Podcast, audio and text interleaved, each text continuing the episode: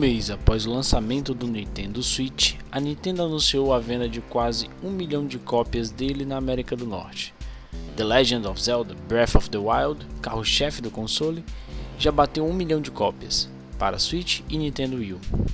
Buscando entender como uma franquia tão longa pôde ser um importante fator para esse sucesso inicial do Switch, trouxemos Eduardo Porto, do Cast Potion, para não só explicar o fenômeno Breath of the Wild, mas também sugerir um caminho interessante dentre os jogos da franquia The Legend of Zelda para aqueles que nunca jogaram. Este é o Groselha Deadline.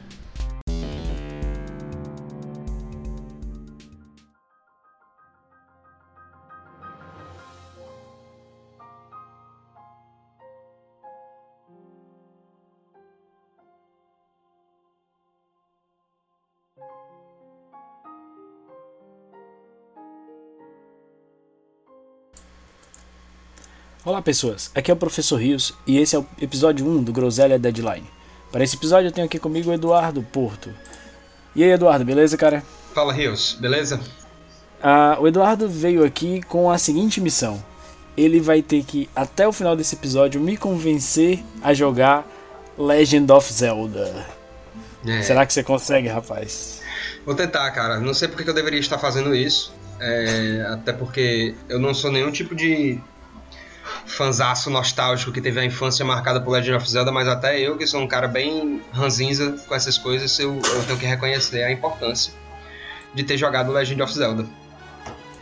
Ok. A, a gente decidiu falar sobre isso principalmente porque uh, há um pouco mais de um mês saiu o, o Breath of the Wild, o último jogo do Legend of Zelda, e ele vem, ele vem num momento muito específico da Nintendo que está saindo junto com o novo console deles, né, que é o Nintendo Switch.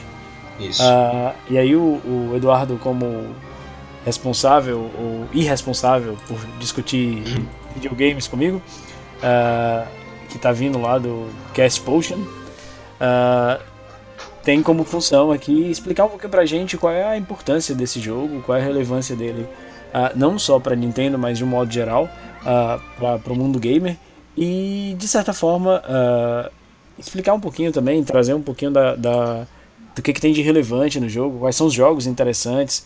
Uh, sei que para a galera que é fã da Nintendo, quem é fã do Legend of Zelda vai dizer que é todos, mas eu acredito que, que com, para os não jogadores você tem um caminho mais interessante, uma sugestão de caminho mais interessante dentro dessa trajetória que já tem mais de. são quase 20 jogos, é isso?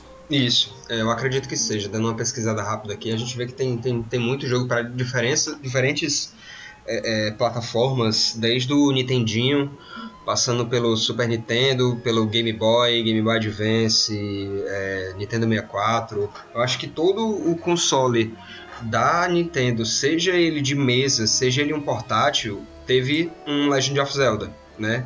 Inclusive o, o, o próprio Wii U, que Famigerado Yu. O famigerado Yu, que foi, foi. Você pode considerar hoje que foi um fracasso da Nintendo, um fracasso de vendas, um fracasso de, de biblioteca. Mas ele teve. É, ele teve o, o, Ele não teve um Zelda exclusivo dele. Né? Ele recebeu o Wind Waker HD, que é um, o jogo do GameCube. Que é, é, um, é, um, é um Zelda 3D muito, muito bom, muito competente, com direção de arte totalmente diferente do que a gente era acostumado nos, nos consoles de mesa. E ele, tempos depois, agora, né, em 2017, ele recebeu o Breath of the Wild, que não é exclusivo dele, porque ele também é do Switch. Mas é, é, nesses dois jogos, é, apesar de, por exemplo, Breath of the Wild ser direcionado para um, um console de uma, de, de, uma potência, de um hardware melhor do que o do Wii U, é, ele, ele conseguiu reproduzir ele com muita competência o Wii U não, não, não, tem, não apresenta nenhuma falha técnica gritante. É, o que você pega de, de diferença gráfica é, é, irrelevante mesmo, porque a Nintendo ela não, não, não foca no, no, em processamento, em hardware, em frames por segundo. Ela, ela, é lógico, ela tenta se manter a par com, com a, a concorrência dela, mas nem sempre isso dá certo. Então, para isso, ela, ela compensa com uma direção de arte diferente. No caso, ela, ela usa cel shading, é, usa elementos que, que, que já, já até caíram em desuso, mas com, com talvez um, um, uma direção de arte muito bem direcionada para o público dela e para como ela quer desenvolver o jogo, ela consegue criar cenários surpreendentes, coisas assim de tirar o fôlego mesmo. Né? E o Wii U ele consegue transmitir isso com muita competência. O, em conversas anteriores que eu já tive contigo, a gente já tinha trocado uma ideia sobre justamente o Wii U, né? O, eu lembro de você falando uma vez para mim que o Wii U é um, é um console injustiçado, de certa forma, pela, é, não pela Nintendo necessariamente, mas pelo público, alguma coisa assim, porque ele tinha um potencial muito grande que não foi explorado. Ele não foi é, injustiçado. Seria... Ele não foi injustiçado pelo público eu acho. Eu acho que ele foi injustiçado pelos desenvolvedores, em, em algum nível, pelo menos. Ele foi, ele foi injustiçado pelos desenvolvedores. E eu acho que a Nintendo ela não soube explorar o que, o que ele oferecia. É, o, grande, a, a, o grande diferencial do, do, do Wii U é o tablet, certo? O, o, o tablet dele é, é, quando a gente recebia, via as informações, via os trailers e tal, parecia ter um mundo completamente diferente ali. Era você jogar em duas telas com uma tela dedicada a fazer alguma outra coisa. Por exemplo, você jogava Mario Kart e enquanto você via a corrida aparecendo na sua televisão, na telinha de baixo você tinha um mapa, você tinha seu poder, você tinha outras coisas. E a gente imaginava, naquela época, a gente especulava é, milhares de usos para essa tela, entendeu? E, e ter, ter uma como o DS na época fazia um sucesso muito grande, né, que era um console portátil de duas telas, e o DS é provavelmente um dos melhores é, é, produtos da Nintendo até hoje, acho que só não supera o, Wii, o primeiro Wii, né? O primeiro Wii ele foi, é, o, é o console de mesa mais vendido de todos os tempos, vendeu mais de 100 milhões de, de, de unidades. É, Via-se um potencial muito grande no tablet do Wii só que a Nintendo não soube explorar isso nos seus jogos, de, nos chamados first parties, né, que é os jogos que foram desenvolvidos por ela. E ela também não abriu tanta a, as portas para as desenvolvedoras terceiras, né? E isso acabou prejudicando muito. De, de, a biblioteca do, do Wii U acabou sendo muito limitada por isso. E acabou que o tablet virou mais uma questão de: ah, se eu não quiser jogar na TV, eu jogo no tablet. Não, ele não ficou como se fosse realmente a segunda tela, ele ficou mais como uma tela alternativa para a maioria dos jogos.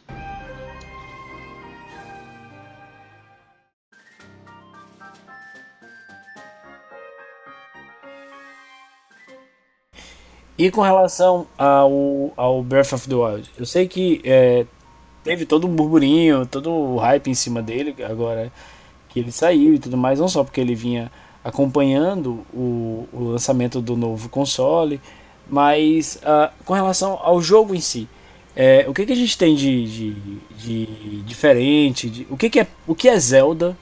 O que que está dentro da identidade da, da, da, dessa, dessa franquia? E o que, que tem de, de inovador dentro dele?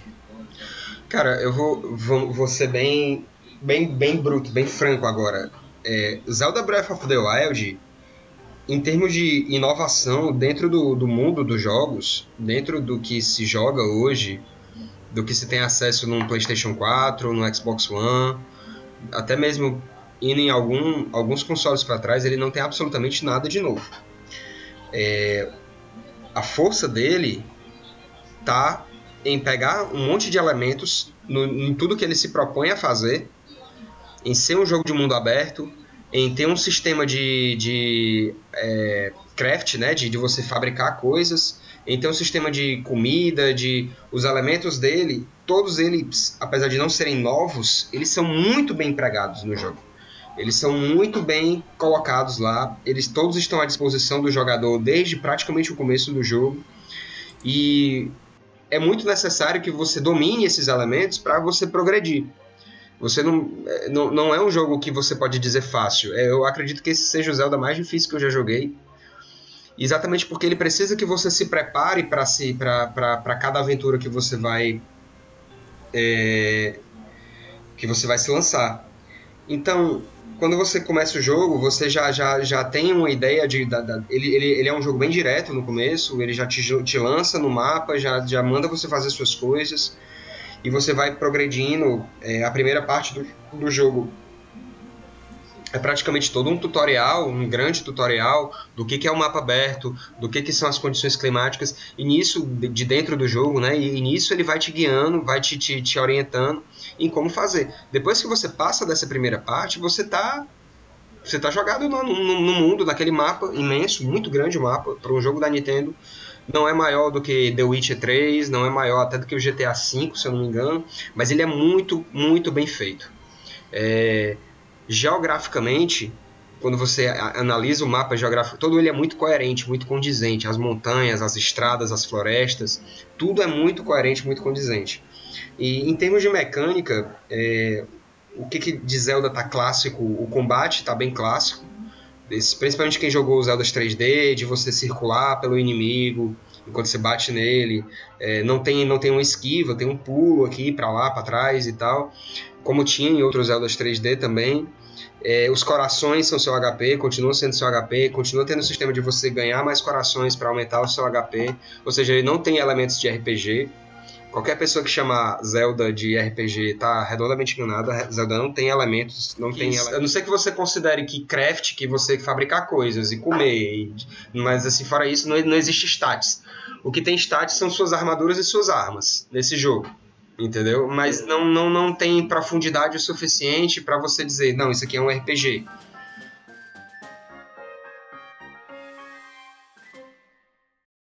Acho que, então, no caso do, do, do Breath of the Wild, é muito mais uma coisa de. É, uma bela execução do que necessariamente uma inovação. É, é uma, é uma bela execução. É uma excelente execução. Zelda inovou é muito desde o começo. Desde os primeiros jogos dele, é, você tem o, o o primeiro, o primeiro jogo, de, o primeiro Zelda, né, The Legend of Zelda, que é pro Nintendinho, ele é o primeiro jogo de aventura, mesmo, entendeu? Ah, mas e tinha Mario? Mario veio antes de mas o Mario ele é um jogo de plataforma. Por mais que o Mario esteja ali numa aventura, ele é um jogo de plataforma. É como você Não joga. então, o Zelda não, ele é uma aventura. Você tem objetivos traçados, você tem um, um mundo a explorar. Então é uma aventura mesmo, no, na, na, no sentido mesmo real da palavra. E ele foi e isso, isso, isso por si só já é um, um uma inovação muito grande para aquela época. Né? Ele inaugurou outros jogos vieram depois que tiveram a mesma coisa. Eu não sei se tu, se você no Nintendinho nem tanto, mas por exemplo você vai no Super Nintendo e você tem um monte de jogos que tem aquela mesma questão do mapa de cima. Cara, tem um jogo muito bom do Super Nintendo que ele, apesar de não ter os elementos de Zelda, mas ele bebe muito na frente dele, que é o, o Goof Troop, que é o Patete Max do Super Nintendo. Que é um jogo espetacular de, de cooperação, né? Que, que você tem que é, fazer enigmas, sobre, é, como é, resolver enigmas, utilizar itens, pegar chave e tal, e, e, usando um amigo, que bebe muito nessa fonte de você passar os mapinhas quadro a quadro, né? Você vai para cada lado da sua TV, que você subiu, desceu, foi para esquerda, para direita, tem uma outra parte do mapa.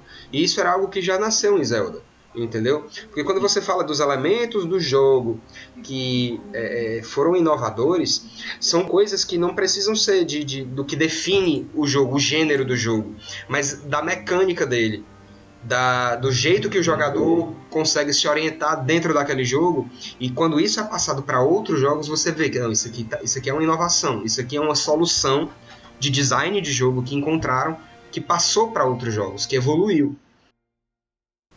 É, é quando, é quando caracteriza como, como influência, né? Tipo, o fato de utilizar um elemento já marca o quão pontual ele é para aquele momento que foi lançado, né? E Zelda, Zelda quando vai pro Super Nintendo, ele, ele, ele pega esses elementos do primeiro Zelda. O, o Zelda 2, ele é side-scrolling. Ele é, ele, é, ele é aquela vista de lado, sabe? Meio como o Mario mesmo. Ele é um pouco diferente, ele, é mais, ele bebe mais no beat'em up. Ele, inclusive, ele não é tido como tão bom assim. O primeiro é muito bom, o dois nem tanto. Mas quando ele vai pro Super Nintendo, ele pega o 1 e diz o que, que a gente pode fazer que era igual ao primeiro, só que com a tecnologia melhor, com um videogame melhor, um processamento de cores, de, de, de, de frames melhor. E ali eles desenvolveram, e tinha uma memória melhor, eu podia ter mais itens, eu podia ter mais inimigos, eu podia colocar dentro do jogo mais elementos. E ali eles fizeram o, o, o Link to the Past. E a partir dali, é, eu acho que a partir do Link to the Past você vê que Zelda ganhou asas mesmo. Assim. Ele entrou na, na, no, no, coração do pessoal. Especialmente quem nasce da década de 90, mais ou menos, que, que nasceu entre 85 e 95, que, que pegou, pegou essa, essa fase assim, de ouro do Super Nintendo dominante mesmo. E aí quando chega o primeiro console de, de 3D da, da Nintendo, que é o Nintendo 64, aí você tem mais uma inovação, porque Zelda inaugura a aventura em 3D. E tem elementos em Zelda Ocarina of Time, os elementos daquele jogo, tem coisas ali que são presentes em jogos muito diferentes até hoje. A inovação dele veio no sistema de, mira de inimigos, o chamado Locom você tá, pode concentrar em um só inimigo e você circula como se ele fosse um eixo. E o, e o Link fica circulando ao redor dele. Isso foi utilizado em, incontáveis e incontáveis jogos a partir dali. E foi uma solução. Entendeu? É, é, eu, eu, quando eu falo de qual, qual, foi a maior contribuição que o Ocarina of Time deu, deu pro, pro, pro mundo dos jogos, eu acho que foi o sistema de Locom. Foi exatamente esse sistema de, você, de, de, de luta dele que te permitia girar ao redor do inimigo, porque isso foi utilizado de maneira de diversas maneiras diferentes. Até o meu jogo favorito de todos os tempos, Dark Souls, ele não, não existiria como ele existe hoje se não tivesse isso.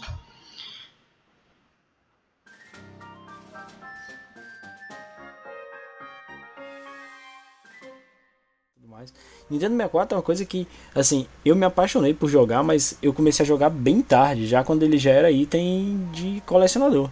Uhum. Né? Então eu, eu, lembro que era muito assim, uh, se falava muito do quão inovadora era, até mesmo, se eu não me engano, uh, com o negócio, a, forma, a própria formatação da narrativa do Ocarina é diferente. A questão do, de você conversar com personagens e saber o que, que os personagens falam, a narrativa ela é construída de uma maneira diferente. Cenas, cutscenes e tal, como aquilo ali era colocado dentro do jogo, é, também foi, foi um negócio que era diferente para todo mundo, sabe? É, acho que a, melhor, um tempo depois eles, eles pegaram esses elementos e co conseguiram, por exemplo, colocar voz, colocar elementos de som diferente e adaptar, por exemplo, esse sistema para jogos de tiro, né, que tem uma mecânica diferente, tem, um, tem um, uma maneira de se jogar diferente. E isso foi evoluindo, foi evoluindo gradativamente a, a ponto de, de você pegar e sim, Ocarina of Time ele é uma obra-prima, certo? Para a época dele, ele é uma obra-prima. É algo que, se você tiver a paciência suficiente e, e, se, e se despide toda a nostalgia, você aproveita ela. Mas você tem que ter uma certa paciência, porque, apesar de tudo, é um jogo que não envelheceu tão bem. Né? Ele não ele não tem toda essa ele assim não tem o mesmo glamour de antes ele você tem você joga coisa melhor com o mesmo sistema dele entendeu vale a pena jogar ele porque é um Zelda, porque é histórico, porque é clássico. Envelheceu mal. Envelheceu, é um jogo que é datado. Que hoje você. Se, se é o tipo de jogo que, por, por mais. É, o mundo de hoje, e isso é uma questão totalmente filosófica a partir daqui, mas assim, se o mundo de hoje, na pressa que todo mundo tem, conseguiria jogar Legend of Zelda Ocarina of Time. Por demandar muito mais paciência, né? É, demanda muita paciência. Os jogos naquela época, eles eram feitos para durar. Eles não, não, não fazer um jogo naquela época durava muito mais tempo e consumia muito mais recursos é, pro, proporcionalmente, né, do que hoje. Então, quando você recebia um, um, um, Zelda desse, um Final Fantasy VII, eles esperavam que você passasse muitas e muitas e muitas horas com ele. E isso desde aquela, desde isso vem desde a época do Nintendinho. Só que foi aumentando gradativamente com, com o tempo. O, o tempo que você passava com o jogo e aproveitava aquele jogo. Final Fantasy VII, por exemplo, a minha primeira vez que eu terminei Final Fantasy VII, eu tive, eu tinha umas 90 horas nele. No fim das contas, vale a pena jogar? Vale, vale muito a pena. Ele tem mais ou menos quantas horas de jogo?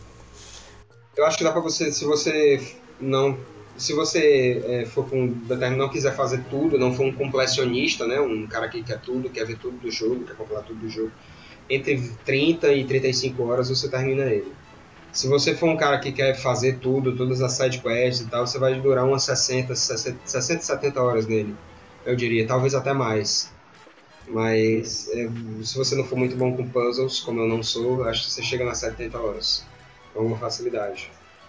E assim, é, falar desse jogo, do, do, do, quão bonito ele é, do quão bem feito ele é, é, é, é muito chover no molhado. No começo, ele tem um sistema de armas que pode irritar a pessoa, porque a arma quebra muito rápido e você fica trocando de arma o tempo todo. Mas tem uma infinidade de armas e de tipos de armas diferentes e do que você pode fazer com essa arma. É, tudo, fazer tudo nesse jogo, combate. Cara, acertar uma flecha no inimigo nesse jogo é a coisa mais satisfatória que eu já fiz. Uma das mais satisfatórias que eu já fiz num videogame. É muito, é, um, é uma sensação de impacto muito grande, muito legal. É, os inimigos são, assim, tem uma, tem uma determinada inteligência artificial bacana, alguns, outros são mais, outros são mais inteligentes do que os mais burrinhos mesmo. E assim é engraçado como eles escalonam essa essa essa essa inteligência artificial. Os puzzles do jogo são muito legais, muito legais mesmo. E e assim, é, eu acho que jogar esse jogo, cara, é, é, esse jogo vai ser um clássico. Eu acho que daqui a uns 10 anos, 10, 15 anos, podem sair outros Zeldas e a gente ainda vai estar tá falando dele. Porque ele realmente foi, foi, foi feito de uma maneira muito, muito encaixadinha, muito tight, assim. É, é muito complicado você até elencar o que, que esse jogo faz de bom, porque tudo que ele se propõe a fazer, ele faz. Ele não, não é nem medíocre, não, é bom. É bom, é satisfatório, é legal. É um bom jogo para apresentar Sim, o console? Com certeza. Com certeza, não tem a menor dúvida disso. Poucos, poucos consoles estrearam com um jogo tão bom assim. Aliás, eu acho que o Nintendo Switch, na verdade, assim, a Nintendo ela costuma estrear com alguns jogos de, de apelo, certo? Agora, com um apelo tão grande como foi esse Zelda, eu nunca vi. Eu sinceramente não, não lembro na história dos jogos que eu, que eu tenho conhecimento de, de o que, o que pode pesar contra é, que, é o fato de que muito, tem muita gente com Wii U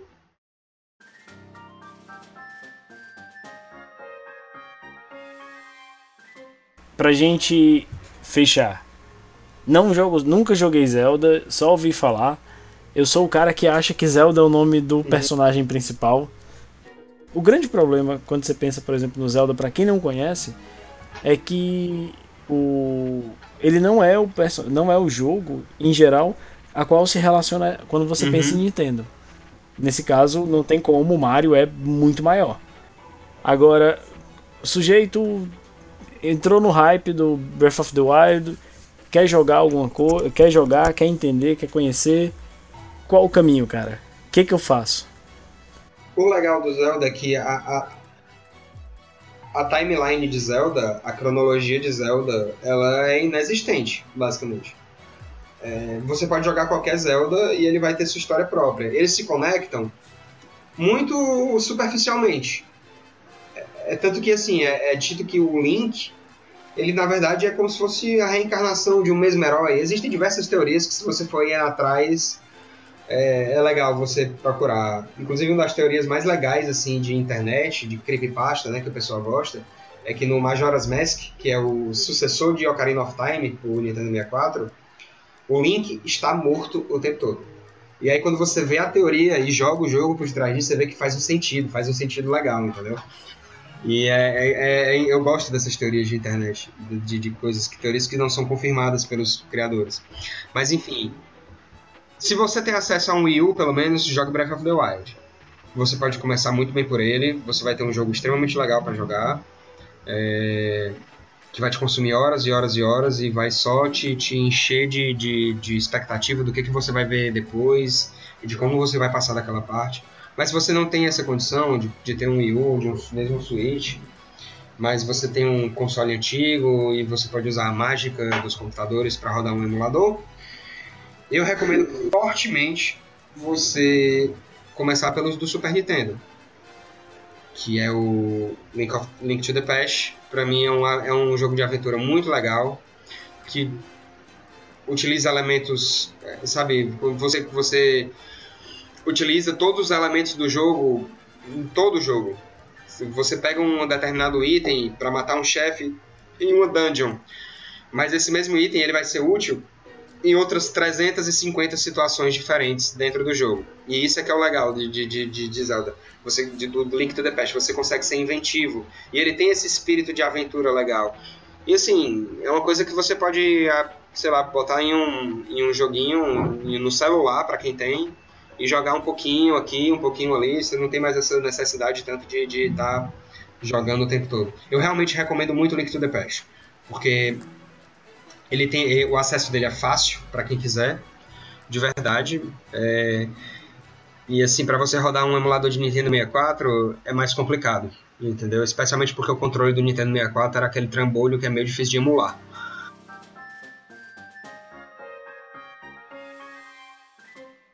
Se você tiver um DS ou um 3D, é, um DS ou um 3DS, você tem o Ocarina of Time, a versão remasterizada dele para 3DS que é muito legal também.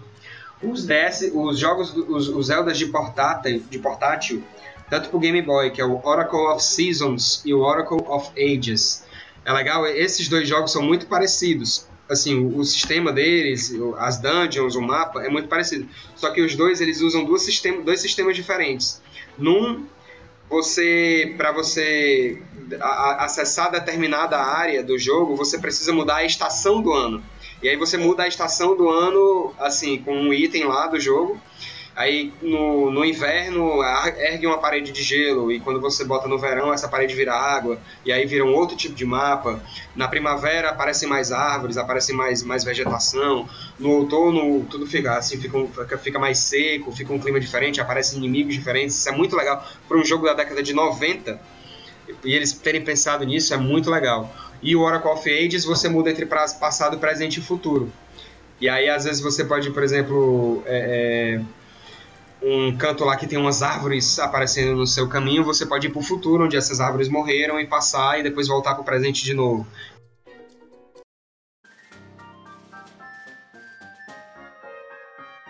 Um dos meus Zeldas favoritos também, depois do Breath of the Wild, é um para 3DS que se chama é, Link Between Worlds e ele usa o mesmo mapinha do Link to the Past e ele tem uma mecânica espetacular de você entrar nas paredes como se fosse uma pintura. Uma pintura como se fosse uma iluminura, praticamente. Você vira, vira aquela coisa bem. Iluminura não, como se fosse um vitral andando pela parede, sabe? E aí você, em determinadas paredes, tem uma fenda e você entra nessa fenda e você entra no mundo negro. Quem jogou Link to the Past sabe que tem o Dark World e o Light World. E aí você entra no Dark World de novo, e onde tudo muda e tal. E, é, e é, o jogo é espetacular. Ele é 2,5D, ou seja, ele é a câmera dele é 2D, mas ele, é, ele tem elementos de 3D. E assim, é uma das coisas mais legais de Zelda que tem no portátil é Link Between Worlds. Eu recomendo muito fortemente. Mas assim, a priori, se você diz, cara, eu tenho dinheiro para gastar, compra um Wii U, compra, compra Breath of the Wild. Não tem como se arrepender de jogar Breath of the Wild. Não tem, não tem mesmo o mais ranzinza dos fãs, o cara que não gosta de Zelda, ele não é possível que ele não goste de Breath, não, não goste de Breath of the Wild.